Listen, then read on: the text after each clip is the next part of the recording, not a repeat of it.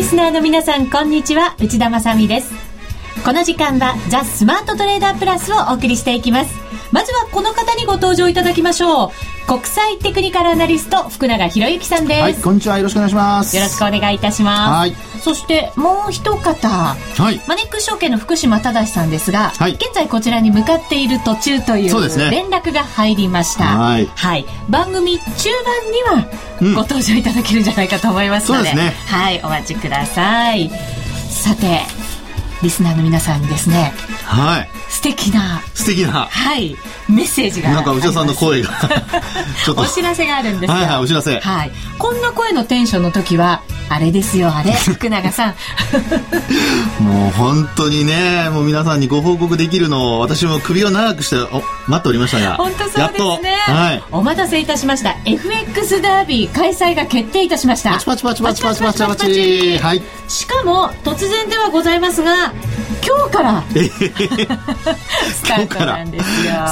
すごいですね、ね、サプライズプレゼントと受け取っていただければそうですね。いいんじゃないかと思いますけれども、ね、本当そうですよね、えー、まあ為替市場ねちょっと動きが止まってる感もありますけど、はい、えー、まああもしこのね止まってるところからどちらかに方向感が出れば、うん、これはそれでまたねあのダービーとしては結構、えー、皆さんの成績左右することになるんじゃないかと思いますからね。そうですね。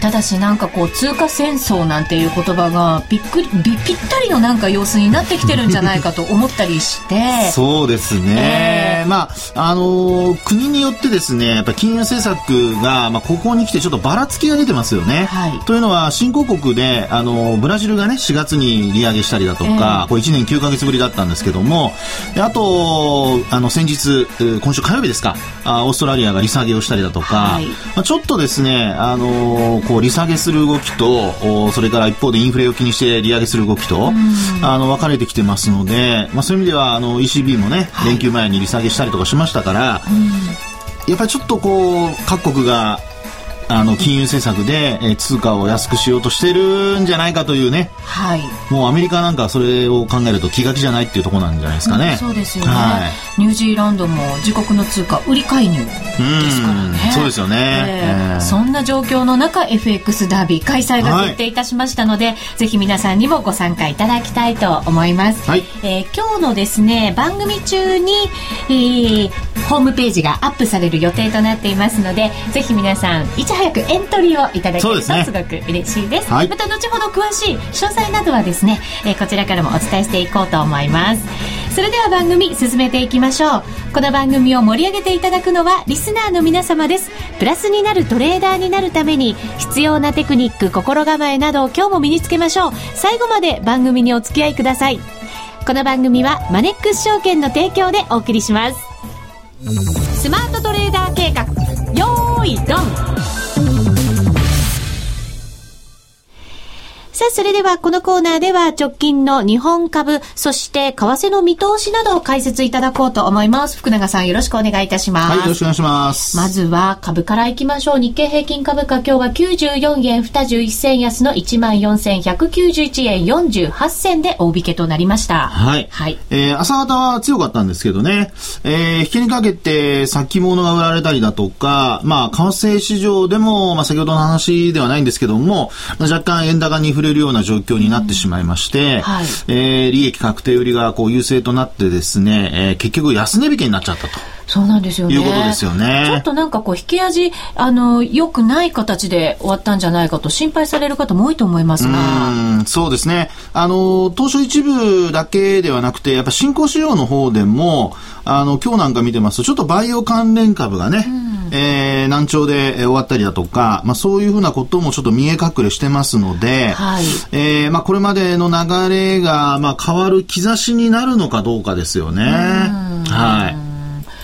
いかがですか？福永さんはどんなふうにこの先のあ相場をご覧になりますか？まずはやはり明日のですね、えー、ポイントになってくるのが、あの S q だと思いますね、株の場合です。はい、オプション S q がありますので、えー、まあ、今週、特にあの、火曜日、水曜日ですかね、あの、14,440円ぐらいまで先物が上昇する場面がありまして、はい、まあ今日も実は30円まで上昇したんですけど、まあ結果的にその高値抜けられなかったということですね。うん。はい、で、あの、まあオプションっていうことになりますと、250円刻みの権利行使価格というのがありましてですね、えー、14,200円、えー、250円ですか。えという権利行使価格がもう一つあって、その上に1万、え4500円という権利行使価格があるわけなんですけども、はい、まあ、要はこの1万4250円とか4500円を上回ると、えー、まああ、その分ですね、利益になるという。まずこれが、まあ、コールオプションと言われるもんですね。はい、で逆に、あの、プットオプションっていうのは、まあ、あ値下がりするとですね、まあ、その分、例えば、あ S q 値が1万4500円で、えー、1万4250円のプットオプションを持っていたとすると、まあ、その差額分ですね、うん、S q 値と権利行使価格の差額分があ利益になると。はい、まあ、逆に、あの、まあ、1万4250円のコールオプションで、えー、まあ、1万4000円とかになってしまうと、うん、これはもうその分こう下回ってることになるので、結果的には、あの、ゼロになっちゃうと。うん、ね。まあ、オプションはよく、あの、掛け捨ての保険みたいなことを言われたりしますけどもね。えー、ですから今回のケースで言うと、まあ、1万4500円に向けてちょっと、あの、仕掛けた動きがあったのかもしれないんですが、えー、まあ、結果的に、あの、株式市場そこまで行かずにですね、えー、ちょっと今日は、あの、木曜日は失速気味で終わったという形ですね。はい。そういうこう S q 絡みの動きもありながら、はい、またこのところのやっぱり上昇ピッチがまた速くなってたようにも感じましたから、はい、こう一旦利食いが始まるとさーっとこう利食いってこう巻き込みながらというか、うん、早くなりますよね。そうですよね。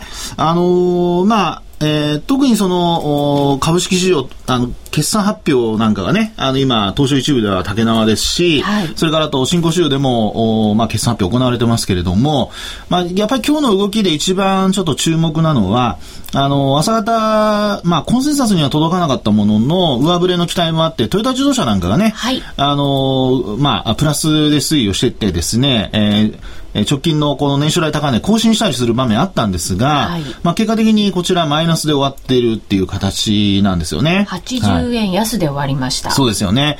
ですので、まあこういうふうに途中高い場面があったにもかかわらず、えー、まあ、引けてみるとマイナスになってしまっているというところで見るとですね、これも今日の安値で終わってるんですよね。はい。はい。というところで見ますと、まあちょっと気になるのは、あ決算で、えー、期待していた、まあ、よく言われるそのコンセンサスと言われるもので見ると、あの、事前の予想が結構良くてですね、えー、いわゆるこのハードルが高いとかってよく言われますけど、まあ、そういう状況の中で、えー、まあ、そこに届かなかったり、うん、あるいは上回っても、まあ、材料出尽くしというような流れになるのが一番、あのー、ちょっとこう、マーケット的にはね、良くないかなというふうには思われますよね。うん、はい。はい、為替の動きもあったりして、このところやっぱりこう、決算に対する期待感が先行してた部分ってありますよね。そうですよね。まあ今回の決算見ましてもやっぱり90円前後ですよね。まあトヨタも90円台ですから、まあ90円ですからね。まあそうやって見ますと、やっぱり上振れの余地はあるんですけど、あの、どこかでやっぱりちょっと利益を確保したいというね、まあ結局売りの理由にされてしまうというような、まあそんなあの状況も、まあ見えるのかなっていうところですよね。見られるのかなっていうところですよね。そうですね。はい。えー、まだまだ決算も続きますので、このあたりちょっと注目なのかもしれませんが、はい、重要なのが、その決算にもポイントになっている為替ですよね。そうですね。えー、あの、為替市場は本当に、あの、まあ、異次元緩和と言われたところから、えー、99円の94銭でしたかね。うん、あの、もう100円手前まで行ってですね、100円抜けるのは時間の問題かというふうに思われていたものの、まあ、結果的に、えー、まあ、100円突破できずに、まあ、ずっとちょっと上値の重たい状況になっているというところですね。はい、何回も押し戻されましたからね。そうですね。えー、で、こう、為替なんかの背景をちょっと考えてみるとですね、えー、金融緩和の後に、結果的にこう、アメリカ等でですね、あの、まあ、G20 もありましたけども、日本のその金融政策に対する支持が得られたと。いうこともあって、えー、100円抜けるのは時間の問題かっていうふうに見られていたんですが、まあ、あの、4月の中下旬のとこですかね、一旦その、アメリカからですね、えー、為替報告書、はい、まあ、ここでその日本のその金融政策、あるいは円安に警戒しとかないといけないみたいなですね、まあ、そういう話が出てきているわけですよね。G20 の前でしたから余計になんかね、ちょっとびっくりしましたけれども。そうですよね。ということで、まあ、一旦円高に触れると言いますか、円安からのね、えー、巻き戻しみたいなのがあったということなんですけど、まあ、その後、結果的に、あの、雇用統計が良かったんですが、それまでの経済指標が悪くてですね、はい、あの、値を保てなかったんですよね、ドルがね。まあ、それもあって、えー、雇用統計が良かったにもかかわらず、まあ、99円台までしか、まあ、やっぱり戻せなくて、えー、100円にと、えー、超えることはできなかったと。はい、ですから、もう今月、この後流れ考えるとですね、えー、雇用統計より注目される大きな材料っていうと、あんまりないんですよね。えー、ですから、まあ、あの、経済指標というところで言うと、雇用統計以外は実はあんまり良くなくて、あのー、まあ、どちらかというとドルを売るような材料なのでですね、えー、来週実は、あのー、まあ、来週の後半になるんですけど、ちょっともう忘れかけてるんですが、アメリカのあの、えー、っと、これ連邦債務のですね、はい、上限引き上げというのが、あの、期限を迎えるんですよ。で、これはですね、実はあの、まあ、あえっ、ー、と、今年の2月ですね、えー、これ3ヶ月延長っていう暫定措置で決めまして、で、まあ、国債を発行しているという状況なんですよね。はい、で、これが、あの、まあ、あの、最終的には皆さんお調べいただきたいんですが、一応5月の19日というようなね、えー、ことで伝わってるんですけど、えー、万が一ですよ。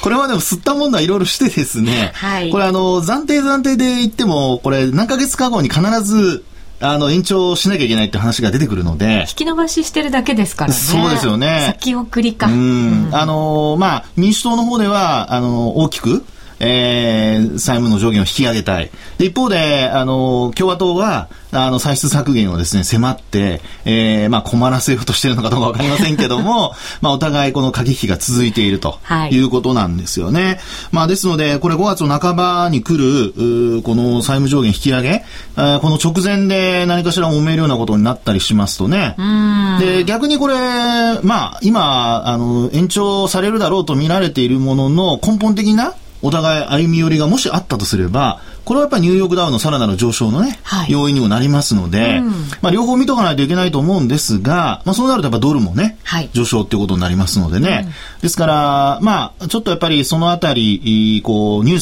スですね、アメリカの特にそういうこう債務上限に関するニュースなんかには、ちょっと注意をしておいて、これがその株にも為替にも両方あの、まあ、影響を与えるということになると、なると思いますのでね、まあ、近づいてきたら、まあ、経済指標だとかとも合わせて、うん、えー、そういう話、まあ、アメリカの議会の動きですよね。まあ、これにもちょっと注目しておく必要があるかなというふうには思いますね。はい。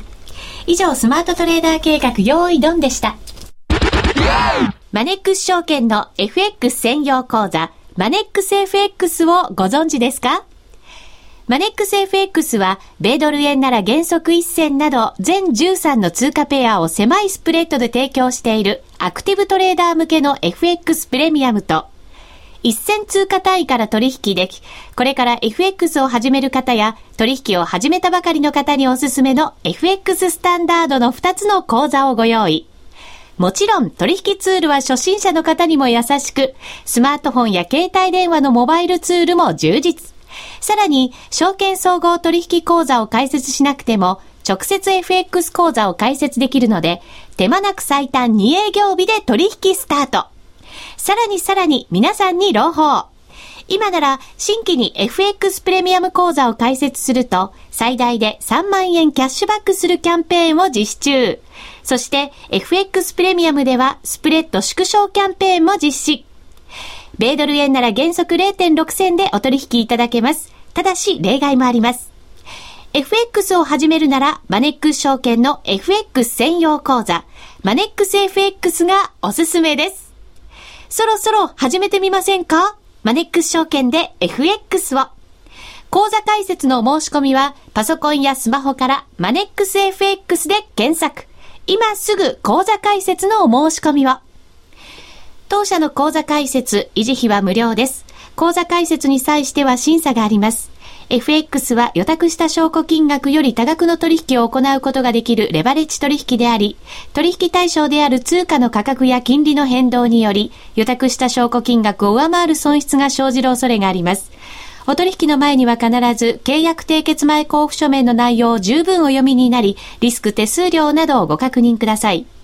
マネックス証券株式会社、金融商品取引業者、関東財務局長金賞第165号。ザ・スマートトレーダープラス。今週のハイライト。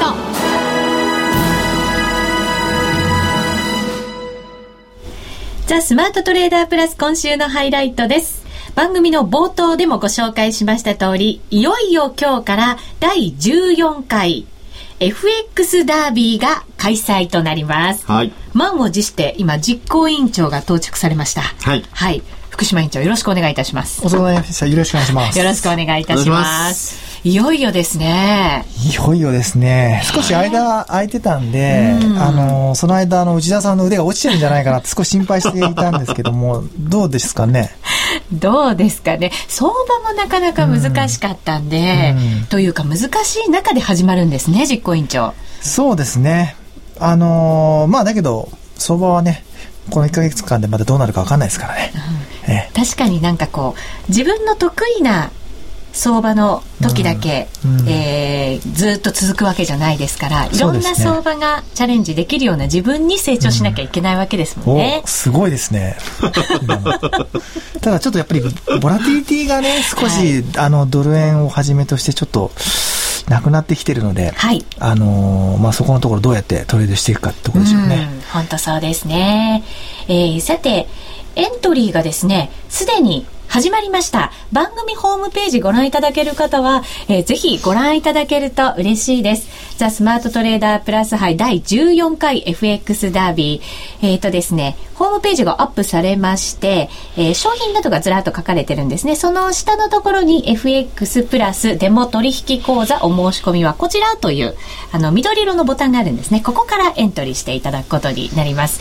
毎回お伝えしていますが、注意点が福島さんいくつかありますよね。はい、はい、そうですね。はい、もうあの毎回ご参加いただいている方はあの、うん、もう何回も聞いていて大変恐縮なんですけども、まあこのあのダービーに参加するにはあの今内田さんがから紹介あったようにまああのこのウェブページからまず申し込みをしないといけないんですけども、えー、その際にですね必ずあのいくつかえ記入する項目の中で、えー、注意しないといけないのが振り仮名と振り仮名のところですかね、はい、そこにですね、えー、通常の振り仮名を入れてしまうと、ダメなのでそこはラジオというカタカナで、はい、えー、入れてください、はい。えー、ニックネームのところはあつあのラジオネーム入れていただければいいんですけどそうですね。本名じゃなくても、あの大丈夫ですね、えー、ただしその振り仮名のところだけはラジオと必ず入れてほしいということですね。そうですね。ラジオと入れないとあの集計するときに引っかかってこなくなっちゃうので、はい、そこは必ずラジオと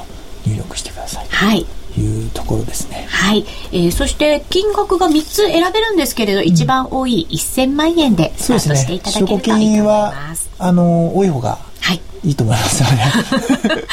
本当そうですね。はい。自分は大丈夫っていう方は一番少ない金額でもいいかと思いますが、はい、まあ、スタートは揃えていきたいと思いますので、1000万円を選んでください。そしてですね、今回、ちょっとした趣向を凝し凝らしてですね、えー、ダービーを行おうと思うんですよ。はい。えー、いつもは商品はですね、えっ、ー、と、1位の方には、全国共通百貨店商品券3万円分、うん、そして2位から10位までの方にはクオカード500円分プラス番組特製のキットカットマネックス証券のノベルティグッズ3つセットにしてお送りしてるんですね、はい、ただしですよただし。ただし今回、私が、もし10位以内に入賞した場合、はい、いいですか？その2位から10位ではなく、はい、拡大しまして、2位から20位までの方に、そのプレゼントをセットでお送りさせていただこうと思います。ということは、内田さんが10位以内に入ると、はい。グッズ、グッズじゃないですね。プレゼントもらえる人が増えるんですよ。倍になるんですね。倍になるそうなんですよ。これは、そうするとあれですか？あの、クオカードに、キットカットに、マネックス証券のグッズに、はい。そのもらえる人たちが10人増える。増えるんですよ。今まではだから9人だったのが19人になるわけですよ。はい、おまあ一人、内田さんの分が減るわけですね。そうかそうか、そうですね。まあ21人までだったらですけどね。ねまあ細かいことは置いといて。はい、すごいですね、うん、内田さん頑張りがいが出てきたじゃないですか。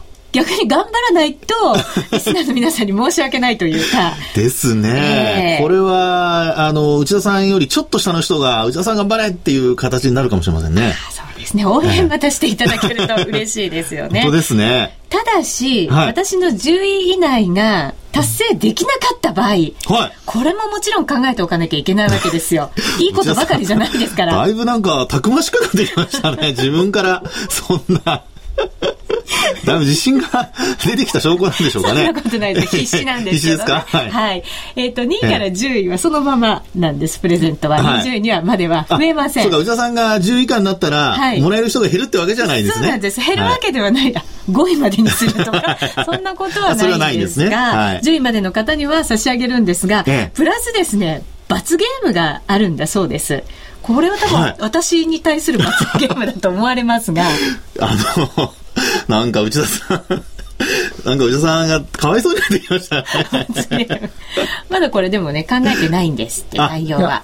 罰ゲームはですね。もう考えてあるんですか？もしかして。さすが実行委員長。すごい何か爆弾発言が。いやいや今ちょっと初めてあれなんですけど、はい、リスナーから募集するってことですか？やっぱり爆弾発言だ。今スタッフ全員動揺してますけど。それも含めて検討させていただこうかなと思います。はい。また来週あたりにですね、そのあたりは詳しくはご紹介できるんじゃないかと思いますが、まあ、実行委員長の意見も入れましてですね。はい。はい、なんかほら、我々の発想ですとね、そんなに大きく膨らまないじゃないですか、もう。なのでやっぱり。膨らまなくてもいいんですよ。大丈夫ですよ。まあでもリスナーの皆さんに加わっていただいても楽しくなりますからね。まあそうですね。やっぱりリスナー参加型のダービーですからね。あ、そうですね。まあ実行委員長がそう言ってますけれども、それも含めて検討させていただくことにしまして、はい、罰ゲーム、また後ほどですね、後日ご報告できるかと思いますので、えー、ぜひ皆さんも、まずはエントリーしていただいて、ね、FX ダービーチャレンジしていただけると嬉しいです。もう始まってますからね。そうなんです。17時からホームページもアップされまして、エントリーも開始になってます。運用ももちろん開始ですから、皆さんいち早くチャレンジしていただけると嬉しいです。はい。えー、詳しく期間なんですが、今日のえっ、ー、と、17時からスタートしておりまして、1ヶ月後、6月7日金曜日の早朝5時55分までとなります。えこのあたりも注意をしていただいて、はい、えー、ぜひ1ヶ月一緒に勝負していただきたいなと思っています。続いてはこのコーナーです。みんなで参加、今週のミッション。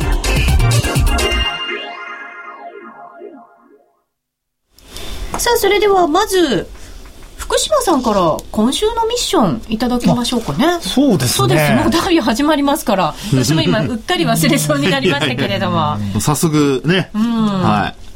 そうですね。そういえば。ね 大きなイベントはそんなに見当たらないですけどね。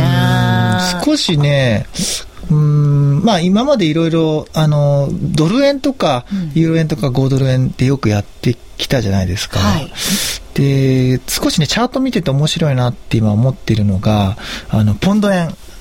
ポンドですか、うん、あの、ポンド円って、あの、大体みんなクロス円って4月の十何日って中旬に高値つけてるんですけども、はい、まあ、その高値に、あの、どの通貨ペア、通貨も届いていないないのが現状なんですけど、ポンド円だけ実は更新してるんです、ね、強いんですよね。あの、結構よ、やっぱり利下げとか、その、追加金融緩和観測とかあのそういうのが強かったので、うん、結構弱いかなっていうふうにずっと言われていたんですけど実は今ポンドって強い通貨の一つ。GDP の予想が回るとかもありましたしね。そうですね。リセッション回避されましたからね。それも良かったんですよねなので少しこうポンド円に注目してもいいかなと思ってるので今週はポンド円でいきましょうか。わかりました、はい、ミッションいただきました。ぜひリスナーの皆さんもポンド円チャレンジしていただけると嬉しいです。さあそして続けてマネックス証券からのお得な情報キャンペーン伺いましょう。そうですね。あのキャンペーンはですね、まあ、いろいろやってるんですけども、はい、えー、実はですね来週の月曜日から。来週の月曜日から、えー、1週間。